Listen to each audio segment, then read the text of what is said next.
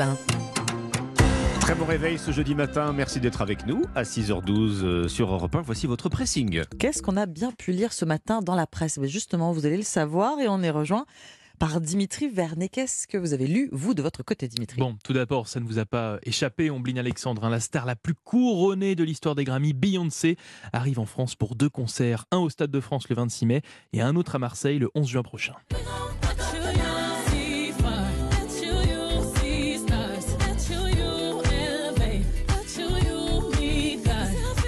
Dates de concert déjà sold out. Et oui, les, les Mm. fans de Queen Bee ont écoulé les, les places en moins de 50 minutes. Du coup, le, le producteur de la tournée voulait réaliser un deuxième concert au Stade de France pour satisfaire eh bien, tous les malchanceux hein, qui n'ont pas réussi à avoir leur billet. Mais malheureusement, eh bien, cette deuxième date ne verra jamais le jour pour cause de travaux prévus ce jour-là sur la ligne du RERB. Eh oui. Ah.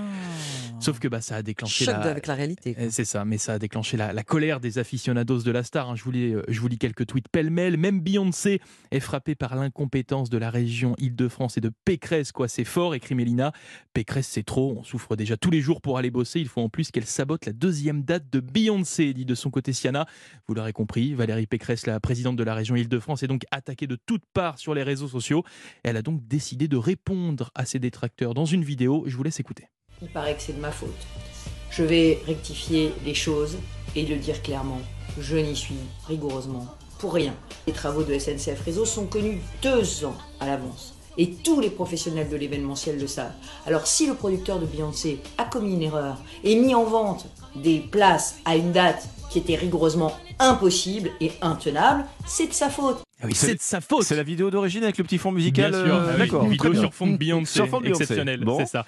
Valérie Pécresse qui pointe donc le producteur, mais pas la star qu'elle adore. Je le dis, moi j'adore Beyoncé, je lui dis bienvenue en Ile-de-France, mais la prochaine fois, il faudra prendre un producteur qui vérifiera que le stade est disponible à la bonne date.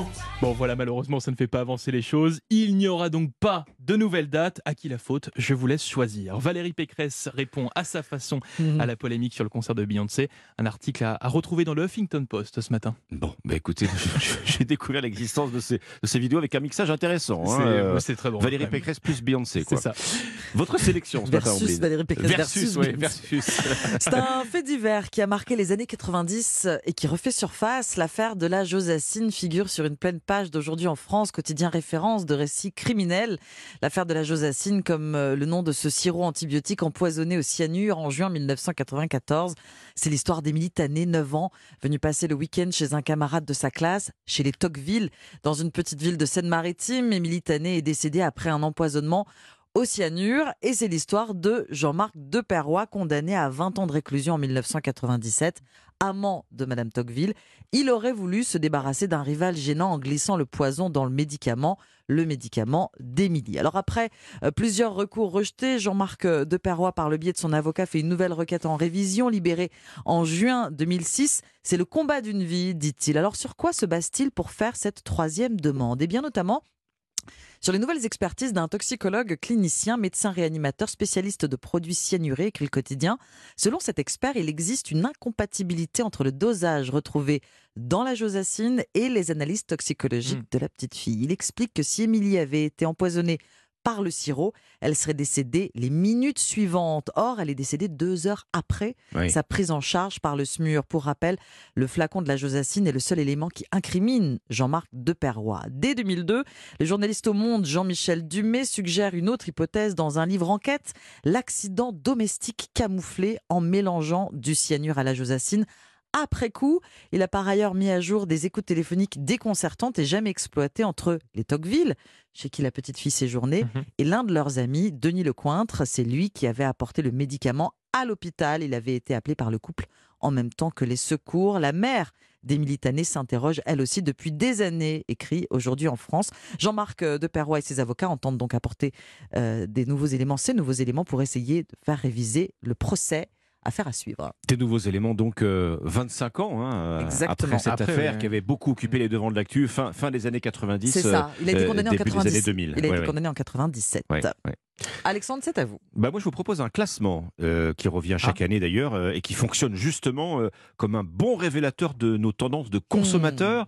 Le classement des marques, hein, des enseignes préférées des Français. Alors, vous pouvez le découvrir ce matin dans Le Parisien. On parle des grandes chaînes de distribution, en fait, hein, qu'elles soient généralistes ou, ou spécialisées. Alors, voyons si vous avez une petite idée, Dimitri, Ombline. On mélange alimentaire, et. Il y a de, il y a de tout, spécialisé alimentaire. Qui se hisse d'après vous cette année sur le podium dans le top 3 Vous avez une idée, non?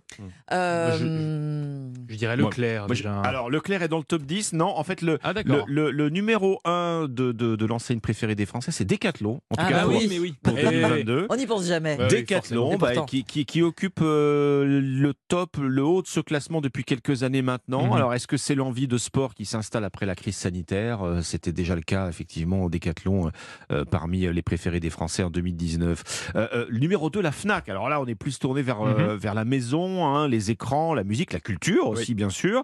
Et puis, troisième euh, sur ce podium, les magasins Picard, les Ah, surgelés. Ah oui, d'accord. Oui. Ben oui, ça Mm. rend service, hein, les surgelés. pratique. On, on manque de temps, on court tout le temps. Et puis Picard, c'est vrai qu'il y en a toujours un près de chez soi. C'est quand même plus de 1000 magasins en France. Alors il y a, il y a de grosses enseignes de toute façon dans ce top 10. hein. Ikea, qui a profité Oui. à Mm. plein, euh, euh, disent les auteurs de cette enquête euh, des confinements. Leclerc, qui peaufine son Ah image Oui, de, pourfendeur de l'inflation. hein. Alors les prix bas ne font pas tout, ceci dit. On trouve aussi dans ce top 10 euh, deux enseignes d'alimentation qui sont peut-être plus haut de gamme, hein, avec des produits assez chers mais qualitatifs.